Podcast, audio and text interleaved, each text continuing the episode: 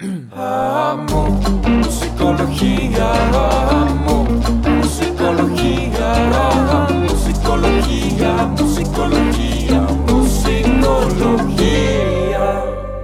Buenos días, buenas noches, buenas tardes, buenas mañanas, madrugadas o la hora que sea Bienvenidos. a Musicología. Una semana más, un episodio más. Y hoy tenemos un invitadazo de lujo, de súper, súper lujo. Tenemos nada más y nada menos que a Pato Coronado de Pirámides. Pato es mi primo, entonces si se me sale decirle muchas groserías, se vale, no pasa nada. O sea, está- está- están preacordadas, no, no hay bronca.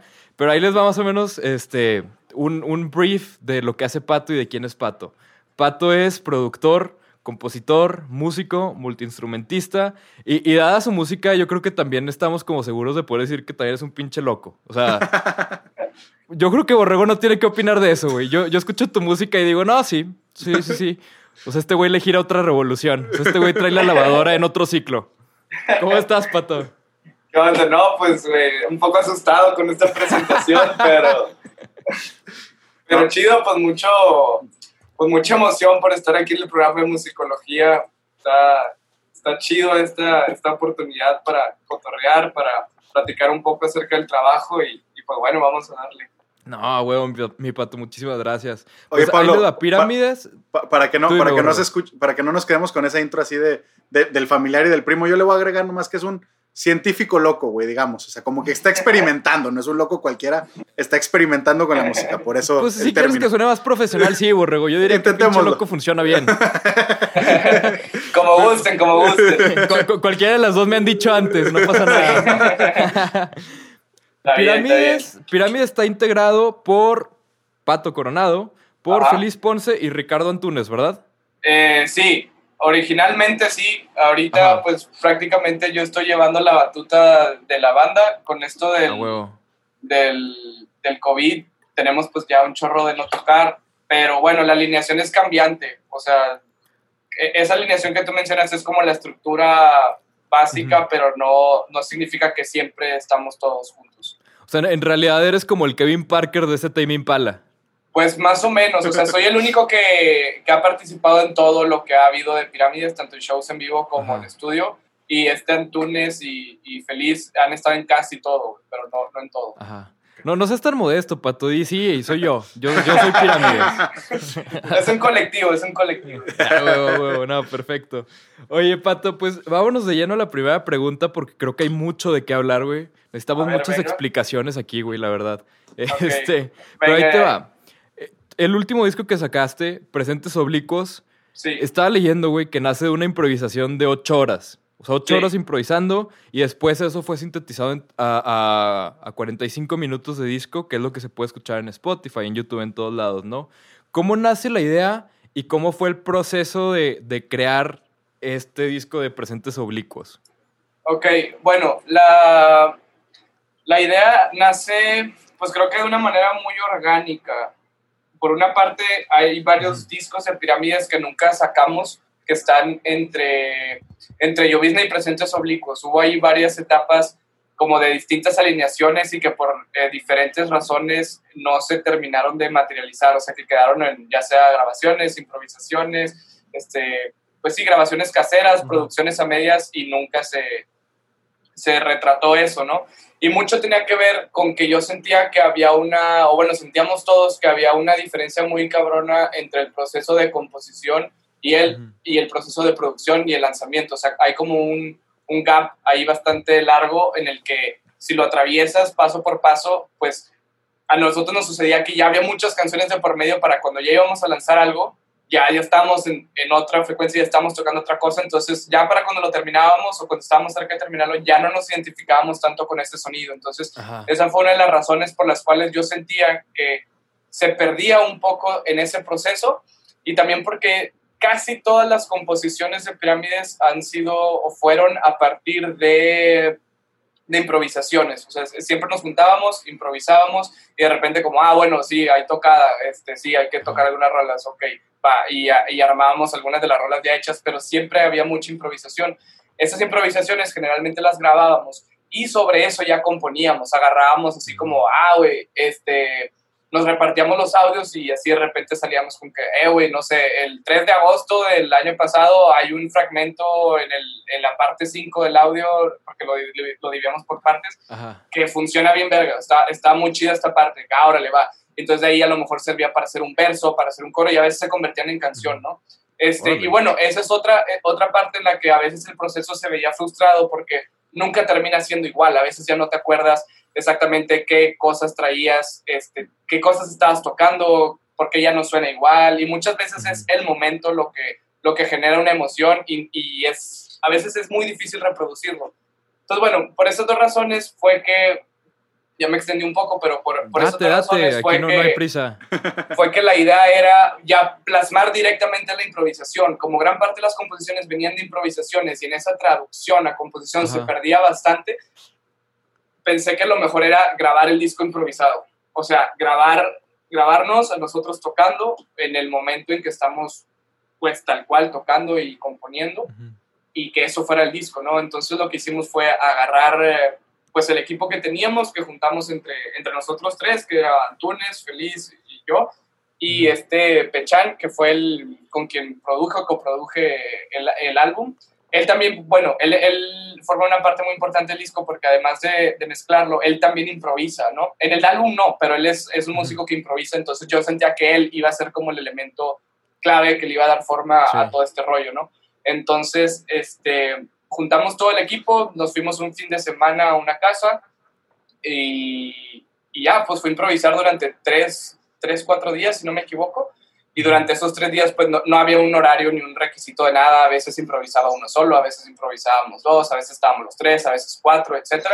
Y, y así fue como fue sucediendo todo, ¿no? Es- Eso fue como ya parte del proceso estar grabando todo, todo, todo, todo lo que sucediera. A veces había improvisaciones este, predirigidas, que era como, ok, vamos a hacer más o menos esto. Estaría chido que tú toques este instrumento, yo este, y que luego esta otra persona entre haciendo algo más o menos así. Entonces era como una predirección de la improvisación. No, no era una composición como tal, pero era un rumbo que, que se definía, ¿no?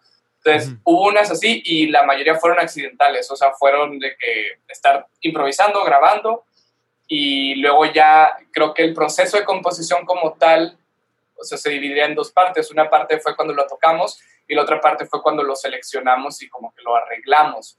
Ajá. Este, que fue cuando ya empezamos a escoger, o sea, porque sí, como dices, tuvimos aproximadamente ocho horas de material de esos tres días y bueno, las primeras como dos semanas fue estarlo escuchando, ¿no? Escuchar esas ocho horas y ya empezar a identificar, ¿sabes qué? Esta sección no sirve, esta sección tal vez sí, esta a huevo sirve. Entonces empezamos así a hacer como esos tres bloques, lo que sí, lo que no sabemos y lo que no. Entonces, en los, en los que coincidíamos con que sí, en este trabajo ya éramos únicamente Pechan y yo. Carlos Elviro eh, es el nombre como oficial, ¿no? Ajá, Del personaje. sí. Este, pero entonces eh, agarrábamos, este, en, la- en las que todo, en las que los dos coincidíamos que es así, pues bueno, esas ya estaban casi así, este, firmadas así en roca, ¿no? Que esas iban para el álbum, ¿no? Las que uno sí y uno no las poníamos en como las, las nominadas y, y las que los dos coincidíamos que no, pues todo eso lo borrábamos.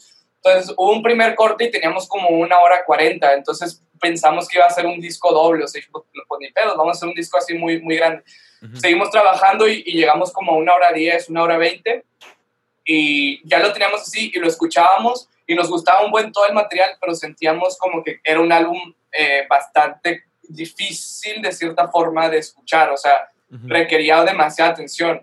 Entonces lo redujimos todavía media hora más a, a como 44 creo que dura y ya se vuelve un álbum como más pop en el sentido de que pues ya lo puedes escuchar como sin tanta exigencia. Creo que para cierto público sigue siendo exigente, pero, pero es mucho menos a, a como pudo haber quedado. O sea, la intención sí fue como hacer algo de carácter experimental, pero finalmente con esta idea pop de, de que sí se lance en formatos físicos, de que sí esté en todas las plataformas, de que tenga una duración que la gente pueda como manejar, etcétera, ¿no? Y que, y que sí Ajá. sea que sí sean canciones, o sea, que sí, que sí haya cortes, ¿no? Porque también otra opción era ponerlo todo, todo seguido. Ajá. Y bueno, más o menos esa fue la idea y ese fue el proceso.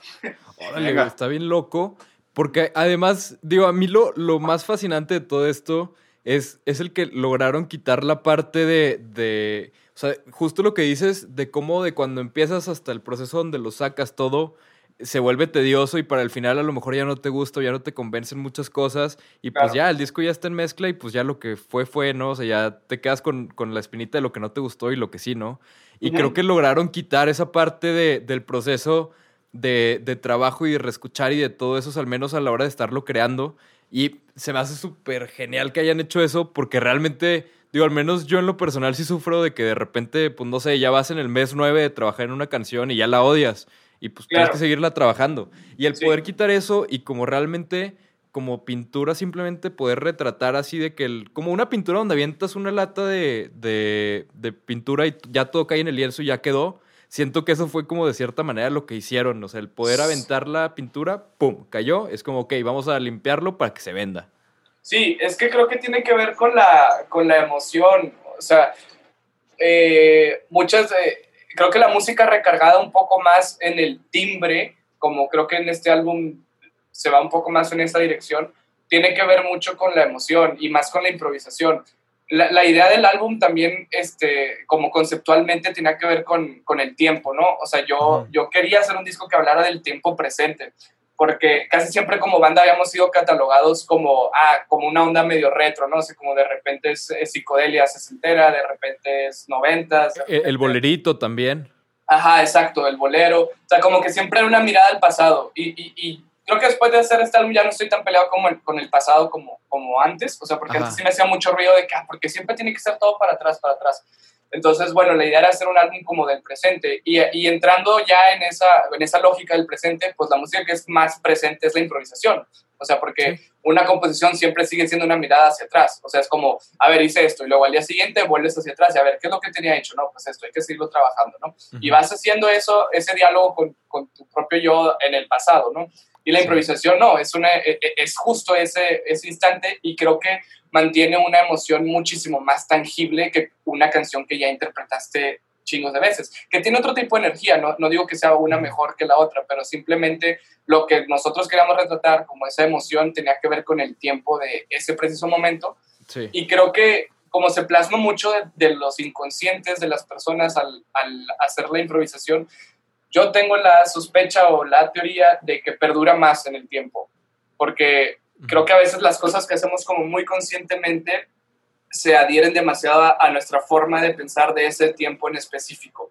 O sea, como, como que dices, "Ah, yo tengo esta idea y toco así, y se caracteriza mucho y es algo que en cinco años vas a voltear atrás y decías, ah, claro, porque yo era de este tipo de persona y tocaba ese tipo de música. Pero cuando eso es una música más improvisada, creo que, creo que se expande un poco más la temporalidad. Esa es una idea que yo tengo, pero no, no, no me consta, no es una, una teoría simplemente. No, y además, Órale. yo, yo estoy muy de acuerdo en esta cuestión de, del tiempo. Como lo dices, creo que a veces este, muchos autores hacen rolas de amor y para cuando la están cantando ya su ex, güey, entonces ya la emoción es completamente diferente.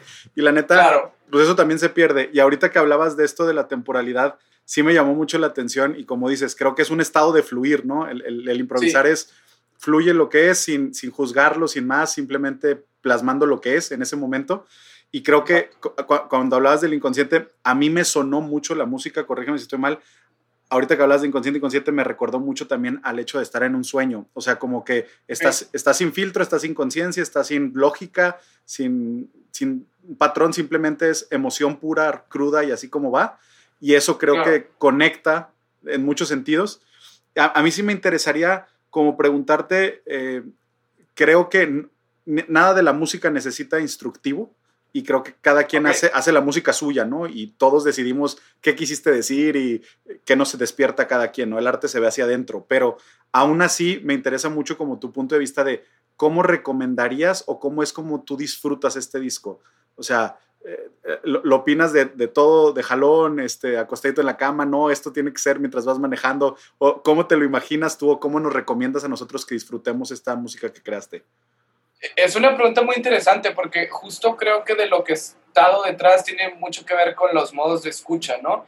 Y, y, bueno, esa pregunta va en ese sentido y, y, no tengo la respuesta para eso. O sea, realmente fue música que nosotros disfrutamos bastante al hacer y creo que todos los que participamos en ese, en ese proceso, incluyendo a este Jorge Valleza, que fue quien documentó todo en foto y video, todos nos sentimos orgullosos todavía de lo que hicimos. O sea, y, y porque fue real, ¿sabes? O sea, porque, porque en su momento tiene este carácter que dices, eh, que el inconsciente como un tanto onírico, y creo que en, ese, en esa parte de lo onírico, creo que hay un mensaje importante que es mucho la aceptación y, y aceptación del error, sobre todo, porque la improvisación casi siempre está, está llena de errores, el disco está lleno de errores, o sea, por todos lados, y esta semana hablaba con Pechan de eso y, y me decía, güey, de repente lo escucho y digo, chale, güey, ese pinche error.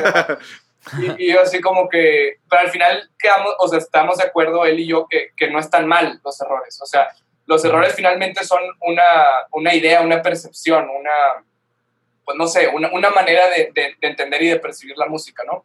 Entonces, creo que tuvo mucho que ver con esa parte de, de aceptarte a ti mismo, o sea, como de, de decir, sí, güey, canté culero, o sea, o, o sí, toqué mal, esa nota no me salió, güey, Sí. o sea, y aceptar justo ese, esa parte como parte de ti y de tu disco, o sea, tú sabías que estabas grabando un disco mientras lo tocabas, entonces esa decisión la tomaste consciente sabiendo que eso podía quedar.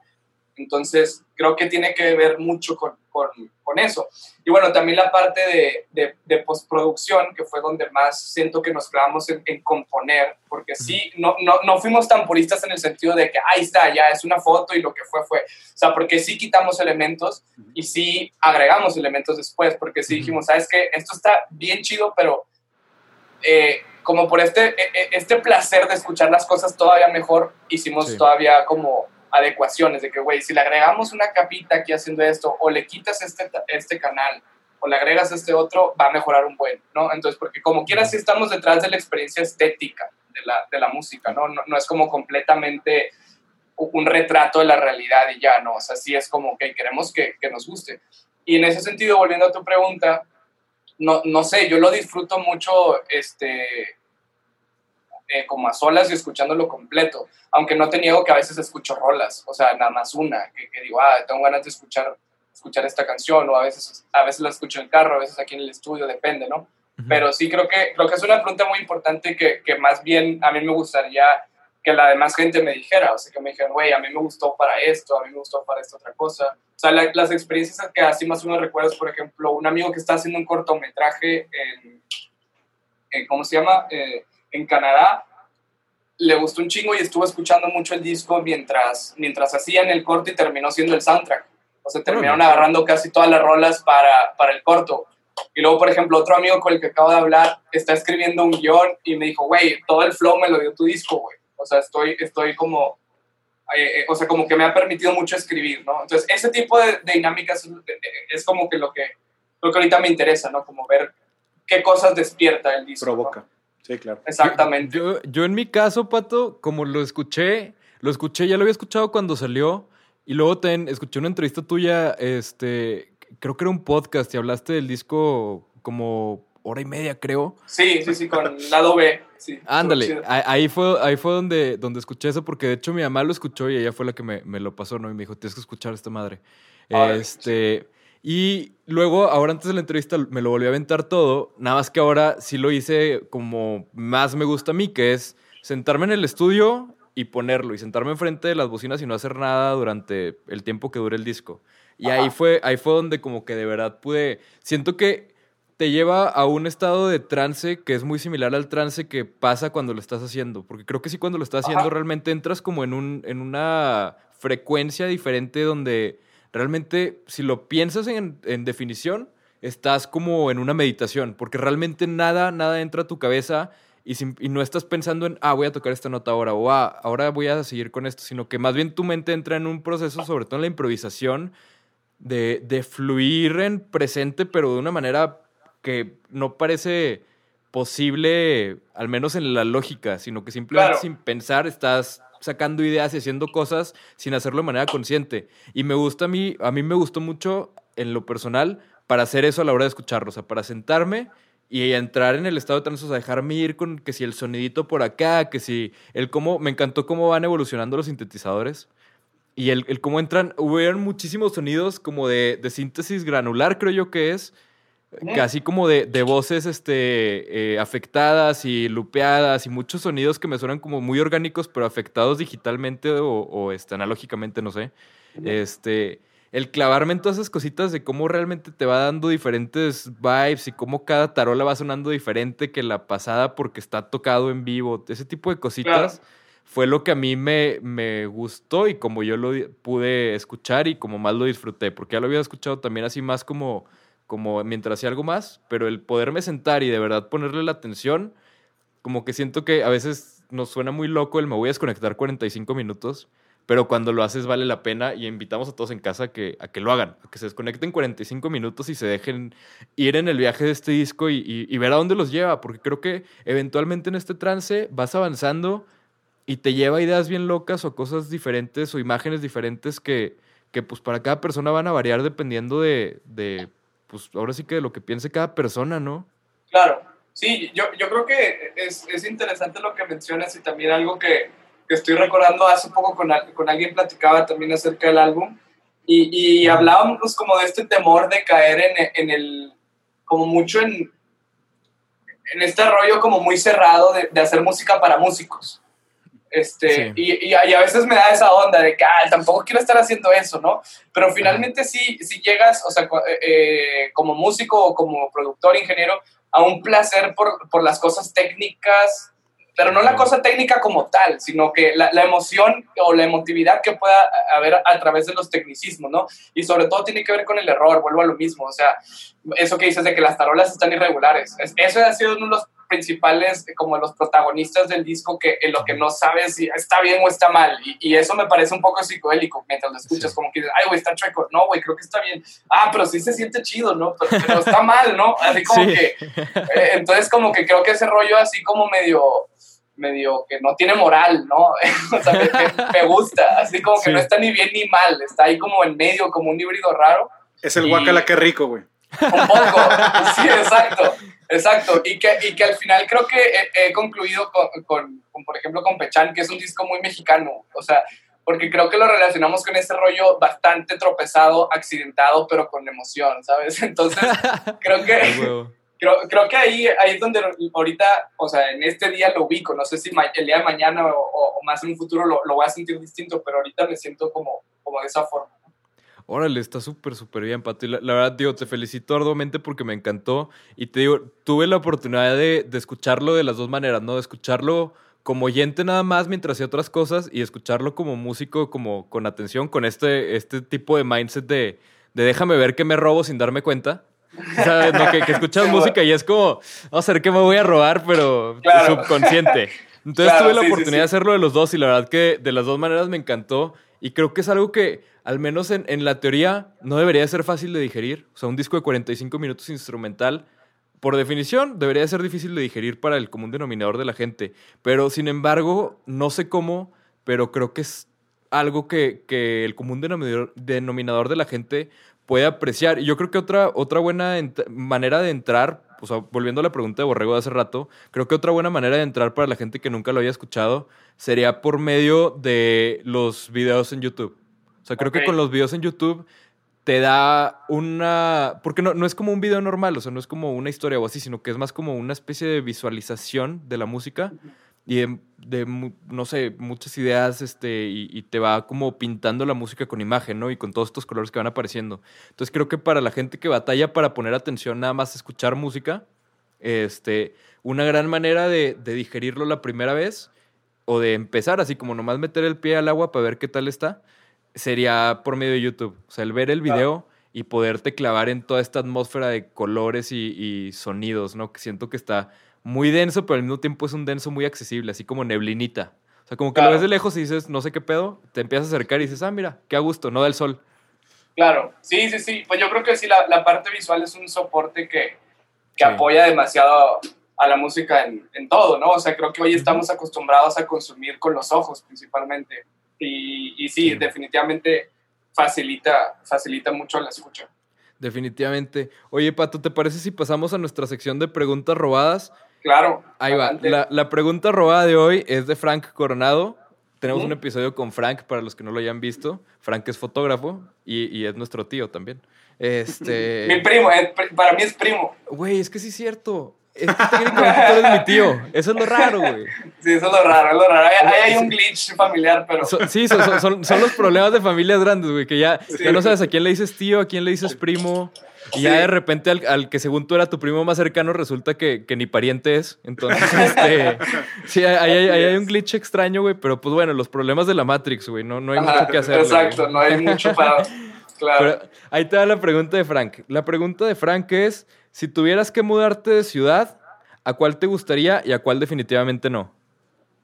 Bueno, pues viniendo de Frank, lo primero que se me ocurre pues es contestar Oaxaca, porque Claro. definitivamente, definitivamente tengo ganas de vivir en Oaxaca, sí me gustaría pasar un, un periodo importante de mi vida allá, y a cuál no me mudaría, creo que en ninguna, güey, o sea, más bien creo que a, a cualquier lado me podría mudar. ¿Quién sabe? eh? Yo, yo creo que está siendo muy amable Entonces, con todo, el, con, el mundo, ¿eh? Yo, yo digo que si hay una que otra que no se te antoja. Sí, es que no, o sea, cada siempre que, que, que viajo me, me, me gusta, y, incluyendo lugares no turísticos, y no sé, podría pensar qué lugar no me ha gustado, así.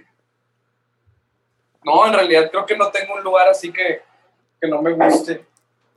Pues bueno, Oaxaca entonces es la, la respuesta principal. Yo, yo Sí. creo que a todos, a, to- a mí también se me ha antojado vivir en Oaxaca alguna vez, güey. O sea, creo que, no sé, como que se respira un aire muy fresco y un ambiente artístico muy diferente. O sea, como que, no sé, algo tiene Oaxaca, no sé qué sea. Sí, sí, pues bueno, pues para nosotros tiene mucho este rollo como de la familia también, ¿no? Tiene, Sí, tiene toda esta, esta la, la mayoría pero- está allá aparte.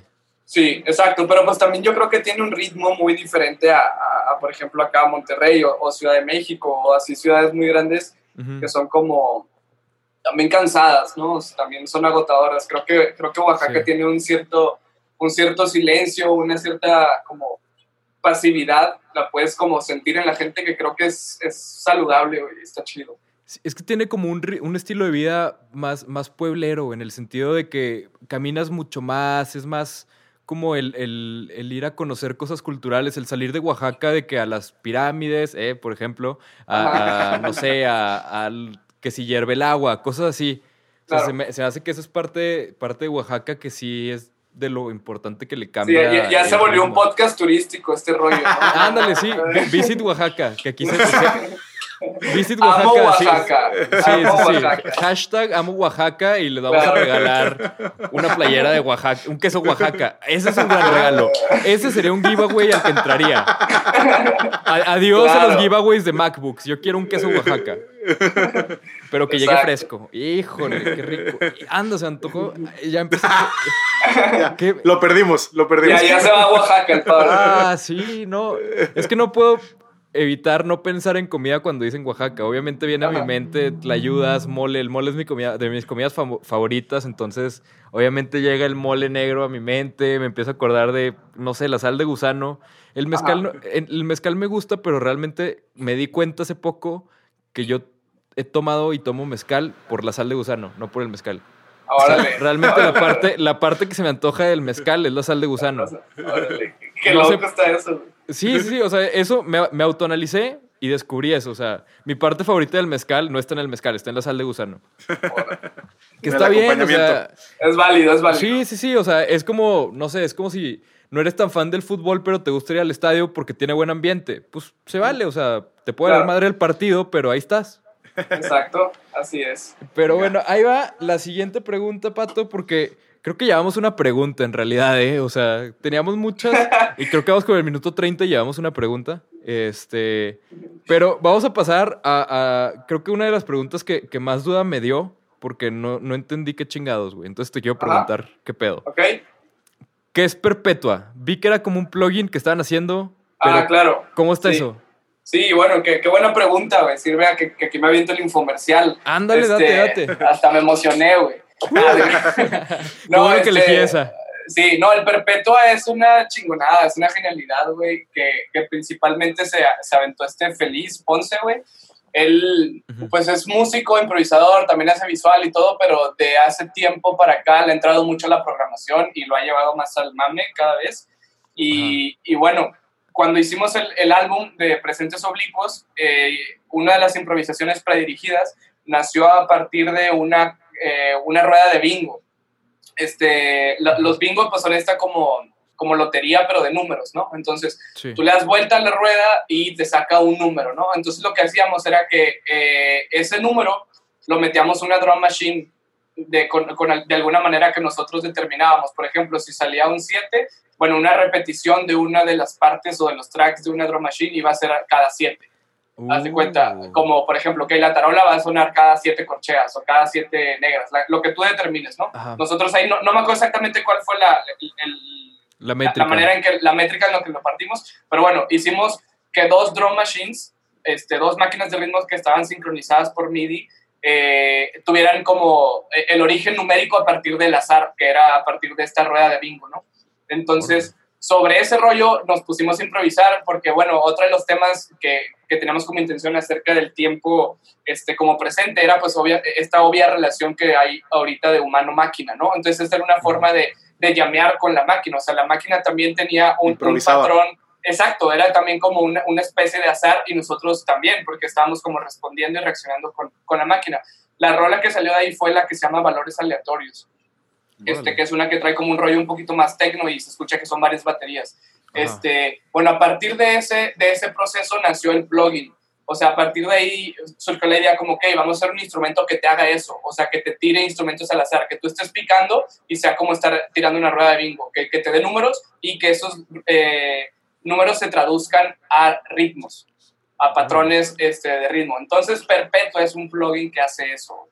Es un plugin que ahorita solo funciona para Ableton Live, pero pues la, la idea o, o- o la visión que tenemos que, que hacia donde queremos que crezca es que crezca como un plugin independiente de la plataforma, o sea, que pueda aplicarse para Logic, Cubase, Pro Tools, lo que tú quieras. Y la otra más ambiciosa es que salga en formato físico, güey. O sea, que sea, salga como la, la caja de ritmos que te hace eso. O sea, que te hace esos patrones Wow. aleatorios. Exacto, eso es el perpetuo. güey. Oye, ¿y, y los ritmos, o sea, bueno, lo- los sonidos, los drum samples en sí, ¿qué vienen siendo? O sea, ¿armaron Ah. ustedes sus samples o cómo está No. esa parte? No, eso tú los puedes meter, güey. O sea, Ah, o sea, te cuenta que la- el Perpetua no tiene eh, sonidos nativos. Tú puedes cargar cualquier sonido. O sea, tú puedes meter un sampler o cualquier drum machine o triggerear cualquier cosa. Puedes meter sintetizadores o lo que quieras y este pedo te va a generar patrones. O sea, esta, esta madre es el puro parche que te genera patrones. Damn. ¿De dónde co- saco eso? ¿Dónde lo consigo? Te lo, te- te- te lo, paso, güey. Ándale, güey, yo puesto. La- sí, este, y para la, la gente que lo quiera adquirir también, este, en la compra digital o física del álbum viene la descarga de ese pedo. Oye, ay, me estoy viendo muy poco aplicado, Pato, porque yo aquí tenía tus discos para poner enfrente y se me olvidó, güey. Ah, muy mal, güey. Venga, Lo, güey. lo- lo vamos a poner con, con CGI, güey. Tengo el Llovizna, güey, y tengo también bueno. este, el, el EP, güey, el que salió. Bueno, salió primero este y luego salió este, ¿no? Sí, sí, primero salió yo Este cuando... es el superficies de uso mixto. Exacto, Sí, ¿no? volumen 1, así es. Eso. A huevo. Bien, pues esto debió haber estado aquí enfrente todo este tiempo. Imagínate que ahí estaba. Está. No Ahí se está. cayó, güey. Me iba a ir Bueno, estaban, estaban cerca, güey. O sea, sí se Estaba- sentían como quiera. Estaban como que daban la vibra, con razón. Daban con la razón vibra. fluyó también la entrevista. Sí, exacto. Oye, pero está bien loco esto, pato, qué pedo. O sea, digo, yo he hecho para una clase que tenía de, de síntesis, me- mi proyecto final era hacer un sintetizador en. Ay, ¿cómo se llama esta madre? En Reactor de, Ok. de Native Instruments. Ajá. Está imposible hacer esa madre, o sea. que- como Es que empecé chamba. a. Sí, sí, sí, o sea, lo empecé a hacer. La verdad, lo que terminé haciendo es que le puse como una cosa para meter samples y ya con esas samples las usabas como para hacer granular synthesis. Entonces Ok. eso ya sonaba bien. Pero realmente Ok. hay mil sintetizadores que hacen eso. Nada más fue Ajá. para que me fuera bien en mi proyecto, ¿verdad? O sea, no, no- no reinventé la rueda. Pero la Ajá. neta está súper interesante esto de, de los valores aleatorios y el que sea como una rueda de bingo que va, va sacando eso. Y estaría Ajá. bien chido también verlo, digo, por el, por el concepto general, siento que sería un concepto que podría acomodar muy, muy bien en Contact de Native Instruments, porque Ajá. así ya lo puedes meter a lo que quieras de a cualquier programa. Así y es. Contact, pues no es, según yo, tan, tan difícil hacerte, o sea, hacer el parche de ellos y además el, el poder como generar, pues meter hasta los visuales y todo eso estaría también bien chido. Sí. Pero qué, qué chingón que estén haciendo eso, güey. Está muy interesante. Y, y digo, como, como músico me contaste y, y me emocioné, güey. Sí, Y está para- chido porque te da... Ah, perdón. Dime. No, no, te, te iba a decir que, y para los no músicos, güey, a mí yo me quedé en, qué chido, güey, puedes improvisar con una máquina, güey. O sea, Sí. ahí yo me quedé, güey, fuera de, de todo lo que ustedes entendieron que yo No, no. claro, no, Eso claro. Y la, no, y, y la- y la idea es que sea para no músicos, o sea, no, la, la idea es no caer en este rollo así elitista y como muy cerrado de, ah, sí, hacemos cosas bien clavadas para gente bien clavada. No, para nada, güey. O sea, la idea es justo lo contrario. O sea, creo que es una herramienta que facilita un chingo el aprendizaje de la polirritmia, que para los músicos es como este gran, este gran tema, ¿no? Que es así como, ah, huevo, sí, Sí. Este, este está en tal, está en tal métrica y este otro eh, Sí. músico está en esta otra cosa, y etcétera. Y, y creo que esa es una forma como muy interactiva, güey, que un niño puede utilizar y que entiende qué es lo que hace, güey. Sí. Y eso es, eso, es, eso es lo que creo que está, está muy chido y que finalmente pues es una herramienta para jugar, güey. O sea, es- está divertida, ¿sabes? ¿Te acuerdas que era la polirritmia, Borrego? Ya, ya me puse a hablar como 20 minutos de eso en un podcast una vez. A- Sí, Antes de que hiciéramos entrevistas, me, me aventé como 20 hablando de eso. ¿Te acuerdas qué era? Se- se- se- me, ha enseñado polirritmia, este, loop, sampling, este, El- el River. aprendiendo el River, una, una- una vez me fui en un Ah, resbaladero de River donde me quedé yo solo hablando de River como 30 minutos, güey. O sea, Ah, como que normalmente no, no, no soy tan clavado de que me vaya por ahí tan fácil, pero cuando me caigo, me caigo bien, güey. O sea, me caigo, me dejo caer. ir. Sí, sí, sí, de, de Está veras. bien, es necesario. Co- como dicen por ahí, tú déjate caer y di que te empujaron. No pasa nada. Exacto. Pero oye, Pato, pasamos a, a la pregunta del medio tiempo, que obviamente ya no es en el medio tiempo, ya se nos pasó por mucho el medio tiempo como de Ah, costumbre. Tiempo extra ya. Sí, sí, sí, ya, ya estamos en penales casi. Sí. Pero ahí te da la pregunta al medio tiempo, que es, fuera de lo que sabemos de ti, Pato, fuera de lo que nos has contado, ¿qué, qué cosas te apasionan, te mueven o te motivan? Eh, me apasiona un chorro el. Digo, es que el- va a sonar que es muy relacionado, pero en realidad es que abarca mucho más, que es el sonido. El sonido, obviamente, yo, yo creo que la música es parte del sonido, pero el sonido es una cosa mucho más amplia que me interesa mucho investigar. Y ahorita es ahorita como lo que más, más me apasiona, o sea, desde la parte de la acústica, la psicoacústica, la bioacústica, o sea, todas las ramas que tienen que ver con el sonido, con la escucha, es algo que ahorita me motiva mucho. Algo que me ha motivado siempre, pues ha sido también como la literatura, la historia, todo ese rollo. Este, creo que tiene mucho que ver con lo que hago, o sea, lo que leo, lo que, lo que discuto con las personas. Este, creo que va por ahí mi, como mi interés. Oye, Pato, porque tú estás trabajando este, con, con trabajar acústicamente estudios, ¿no? Si era Sí. parte de lo que estaba haciendo. Sí, sí, también he estado involucrado en ese rollo. Últimamente ya, ya tengo tiempo que no, pero sí estuve un periodo como de tres años trabajando haciendo diseño acústico. Oye, pues ahorita te voy a mandar un mensaje acabando la entrevista porque mi estudio anda necesitando un tratamiento acústico urgentemente. Como Órale. que siempre había trabajado aquí y, y an- antes de irme a estudiar eh, producción había trabajado aquí, pues realmente no me fijaba. Y ahora que ya la aprendí más, que ya estuve trabajando en espacios bien tratados y todo, regresé a mi estudio y es como, me frustra un chingo de que siento que no escucho nada, o sea, siento que todo rebota y ya no sé qué está pasando. Ah, Entonces, claro, sí. ya, a- además, se me ocurrió la gran idea cuando hice el estudio de, por ejemplo, de un lado del estudio hay guitarras colgadas, entonces pues las guitarras acústicas te reflejan todo el sonido nomás de un lado y te empiezan a madrear toda la, la frecuencia y todo, y pues el techo no está, no está tratado tampoco, entonces siento que podría tener un muy buen improvement mi estudio, si, Órale. o sea, con algo acústico. güey. Entonces, Agregarle. Pero Sí. qué bonito se ve, güey. Qué bonito se ve. Sí, mira, hasta eso, eso, Eso no nos quejamos, eso no nos quejamos. A, a gusto está, para una reunión nadie se queja. Ajá. Pero, pero ya para producir y todo, es- bueno, para mezclar sobre todo, producir todavía aguanta. Pero para la mix ya empiezas a sufrir de que ya no sabes qué está dónde y qué falta. Oye, Claro. Pato, yo, yo tengo una pregunta que no me puedo quedar después de, de lo que hemos platicado y de todo. Ajá. Entendiendo cómo fue el proceso de improvisación de las ocho horas, de reducirlo, de postproducción y de todo, ahora me queda la duda, yo que soy un poquito más, más del, de lyrics, de lingüística y así, Ajá. ¿cómo llegaron a los nombres de las rolas, güey? Porque me suena un proceso súper, ahorita que hablabas de que te gusta la historia, otros temas y hablar, me suena un proceso súper eh, inteligente, súper los porqués. Entiendo que el, el tema del tiempo y de todo está involucrado, pero sí me interesa el cómo eligieron los nombres y cómo de- decidieron a qué parte de su, de su improvisación debía de llamarse así. Digo, es que aquí hago un paréntesis, aquí hago un paréntesis para mencionar que creo que ya para este momento de la entrevista todos sabemos que Pato no hace nada nomás porque sí. O sea, todo tiene un porqué detrás. Hasta el número aleatorio tiene un porqué detrás. Es la máquina de bingo. O sea, todo tiene un porqué detrás. Entonces, seguramente tiene un porqué detrás, güey. Bueno, sí, güey. De hecho, creo que la parte más larga de la producción del disco fue poner la- los nombres de las rolas, güey. Venga. O sea, ya que lo mencionas. O sea, porque, bueno, eso y la mezcla. La, el- la grabación, la preproducción ha haber sido unos dos meses de, de paja mental, güey. Entre Pechan y yo Sí. nos quedamos hablando horas y discutiendo y sí, para acá, no, para allá, esto está ojete, esto está chido, oye, escuché esto, bla, bla. Una preproducción que fue pura, pura plática, no hubo nada de música en eso. La producción fue muy breve, fueron tres días, la postproducción fue larga, pero de esa postproducción, este, pues fue un periodo como de cuatro o cinco meses de mezclas, que Sí. nos tardamos un chingo por distinta razón. En la masterización fue un proceso como de una o dos semanas, pero ponerle los pinches nombres a las rolas, güey, fue un chingo, güey. O sea, porque fue desde que teníamos los, lo- desde que habíamos escogido de que estas van a ser las rolas, yo ya estaba trabajando en intentar titularlas.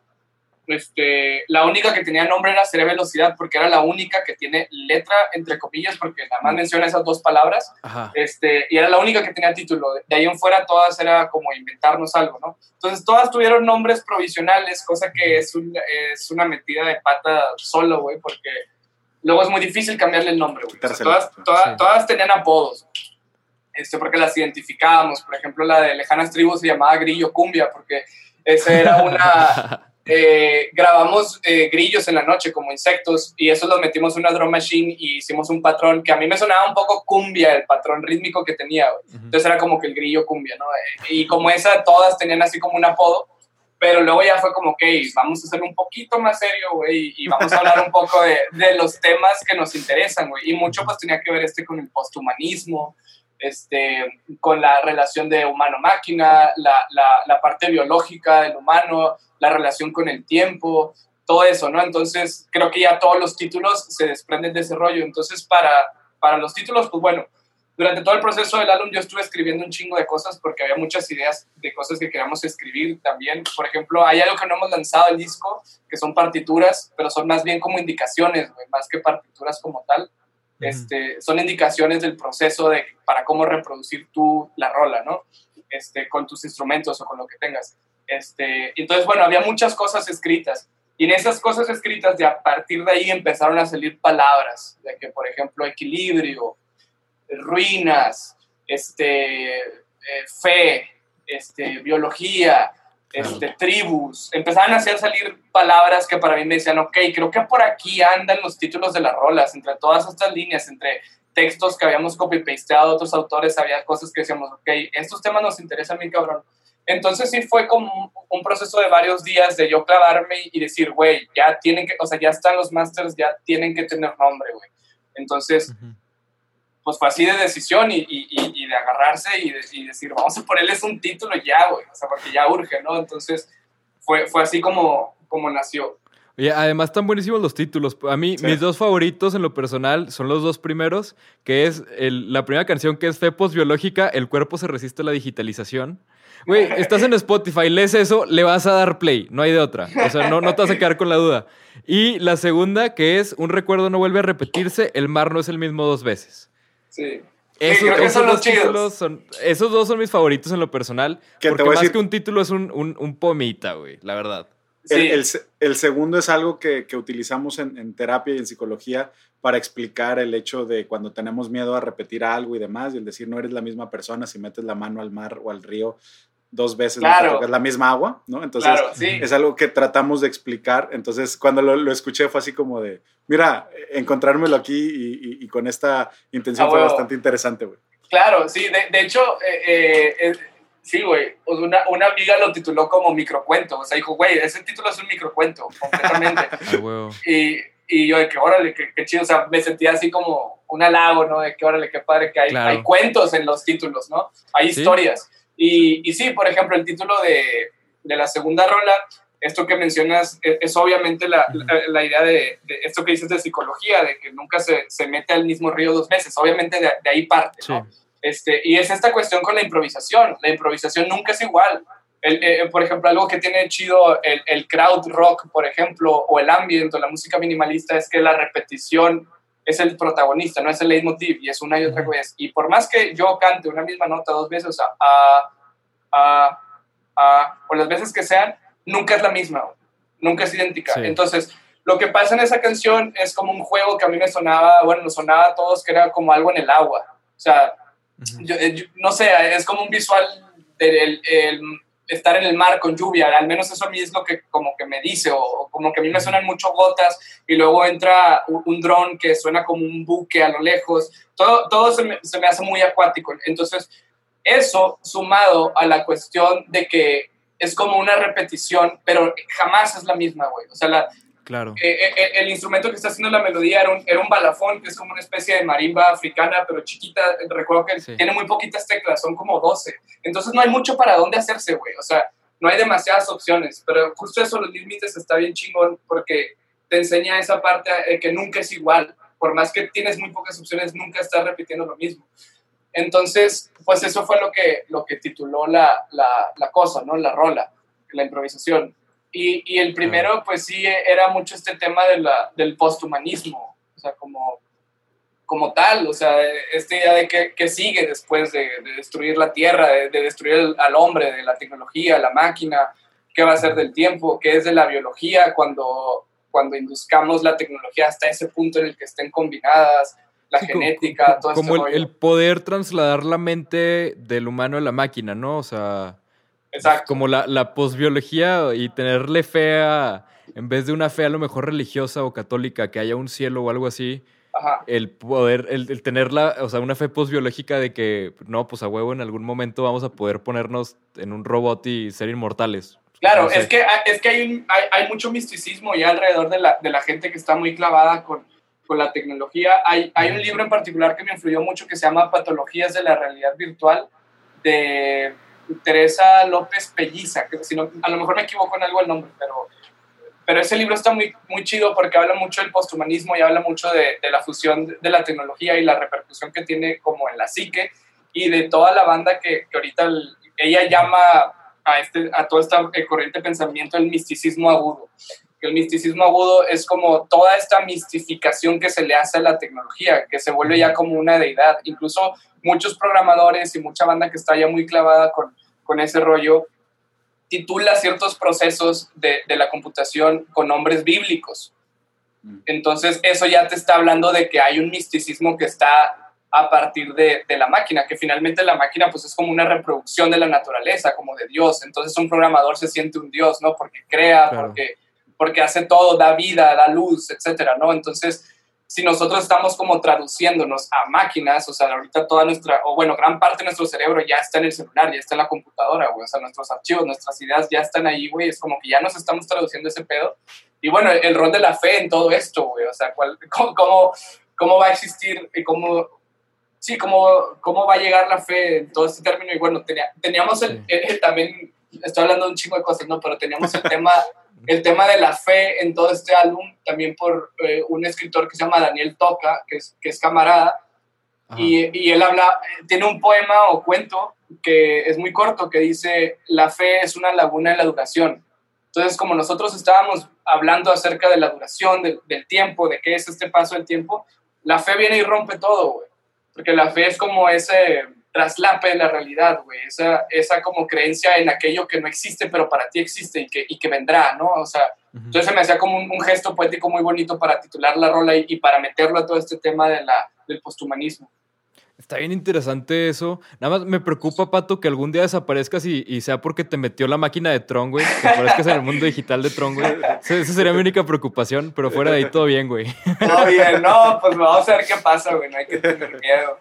No, sí, no, la neta está bien loco y aparte está bien loco porque con todo esto de la programación y la biología y el cómo unir todo esto, güey, creo que luego te termina llevando a un- lugar, güey, donde la neta sí ya empiezas a ver cosas bien locas que tienen sentido a cosas que no tienen sentido. O sea, como por ejemplo el otro día me clavé un chorro como con el, el, gol- el Golden Ratio, ¿no? Que es este número perfecto que está en toda la, toda la, la naturaleza. Y, Sí. y es como que si te deja pensando, si dices, o sea, todas esas teorías de que de la Matrix y de que somos una, un programa corriendo y todo. Claro. O sea, hay un número en, la- en toda la naturaleza que se repite constantemente y que es lo que nosotros interpretamos como belleza. Y esa madre la puedes convertir en un número. O sea, no. digo, yo soy la persona más antimatemática, pero aún a mí me asusta eso, güey. O sea, así es como, órale, o sea, me asusta y me emociona. O sea, al mismo tiempo es como, no sé, siento que, que por ahí podría ser una, un plot twist a, a- a nuestra búsqueda incansable como humanos por encontrar de dónde venimos. Creo que Claro. podría ser un plot twist de algo que nunca vimos venir y, y podría ser por ahí, güey, no sé. Completamente, pues es que todo este tema de lo, de lo holográfico y de la pantalla y todo eso es- está con Sí. madre, güey. O sea, porque finalmente, por ejemplo, yo no juego casi nada de videojuegos, o sea, jugué de, de- chico, que ya casi no juego, pero me, ahora me gusta ver, güey, ver gente jugando. Este, porque, no sé, güey, hay algo, hay algo en, en ver el juego ajeno que me da cierto placer, güey. O sea, que eh, que me da como una, una noción de conciencia de que es un holograma, güey, de que es irreal. Por ejemplo, una vez escuché de un, creo que era un psicólogo, güey, que decía que la gente que jugaba un chingo de videojuegos era más propensa a tener sueños lúcidos, porque están acostumbrados a estar en dos realidades simultáneamente, güey. O sea, la realidad en la que ellos están situados físicamente y en la realidad virtual con la que están interactuando. Entonces, Ajá. a la hora de dormir, esos güeyes eh, también plasman esa, esa diferencia entre estoy soñando y, y, y la otra realidad, ¿no? Entonces, se me hace bien loco porque no sé si el proceso, digo, yo lo quiero romantizar y, pensar que cuando yo estoy viendo un videojuego estoy siendo consciente de, de- del holograma en el que estoy metido como humano también, ¿no? Claro. Pero, pero está chido, o sea, me gusta este juego como de múltiples realidades. Está bien, cabrón. Y se me hace que tenemos que irnos ya, güey, porque ya de hecho la cámara ya murió, ya Brian ya está grabando con el teléfono. Este, Va, va, va. pero lo que te. Vamos a pasar a la última sección, que es el jam de asociación, que es lo de. lo Ok. que- ya te calentamos ahora como 50 minutos, güey, para llegar a este momento. Entonces yo creo que ya Venga, estás venga, listo. estamos listos, estamos listos. Entonces, vamos para el jam de asociación y después nos tenemos que volver a juntar, Pato, para platicar de todas estas cosas, güey. Porque creo Claro. que por aquí podemos sacarte un episodio. Te digo, o sea, realmente creo que hicimos una pregunta de las que tenemos escrita, que fue la primera. O sea, Chale, chale. entonces, quedó todo lo demás de entrevista. Por lo que vemos, o sea, considerando que eran 11 preguntas, hay como para 11 entrevistas, güey.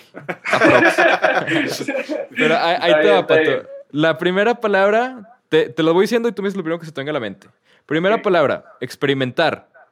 Amar, Lluvia, agua. crear, ¿Qué, pa- qué dijiste? crear. Ser, Inspiración, vida, fama, nada, Ambiente, música, popularidad, eh, música popular, tiempo, holograma, tecnología, amor apache, improvisación, eh, objeto. objeto. ¿ok?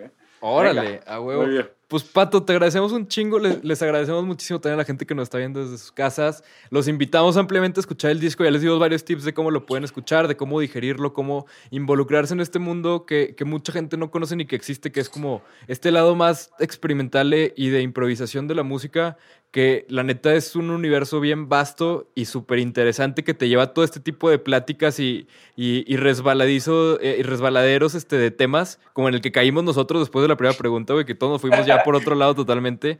Que es lo padre de este tipo de cosas, que, o sea, realmente creo que si el punto del arte es crear diálogo alrededor de algo, creo que este tipo de música es el mejor para hacer eso, porque realmente, como es, es este instrumental, realmente hay todavía más espacio para crear diálogos alrededor de y en él. Entonces se me hace súper especial eso. Te agradecemos muchísimo, Pato. Quedas más que invitado para regresar cuando quieras. Armamos algo y luego ya también que vengas para acá, para Torreón. Te invitamos a uno en persona ya que pase esto también, ¿no? Claro. No, pues muy agradecido. Muchas gracias por la, por la invitación, por el espacio. Al contrario, Este, al contrario. Y bueno, pues ahí, ahí estamos al pendiente, que esté muy bien. Ya estás, Pato. Te agradecemos muchísimo. Les agradecemos también muchísimo a, a la gente que está en su casa. Los invitamos a vernos todos los lunes. Ya saben que cada lunes es un episodio nuevo. Los jueves sacamos la versión pop, que va a ser la versión. No sé cómo van a sintetizar toda esta entrevista en seis minutos, pero de alguna manera lo va a hacer Brian. De alguna manera. sí, sí, algo va a lograr, algo va a lograr. Pero les agradecemos muchísimo y los invitamos a suscribirse al canal. Muchas gracias. Hasta Sí. luego.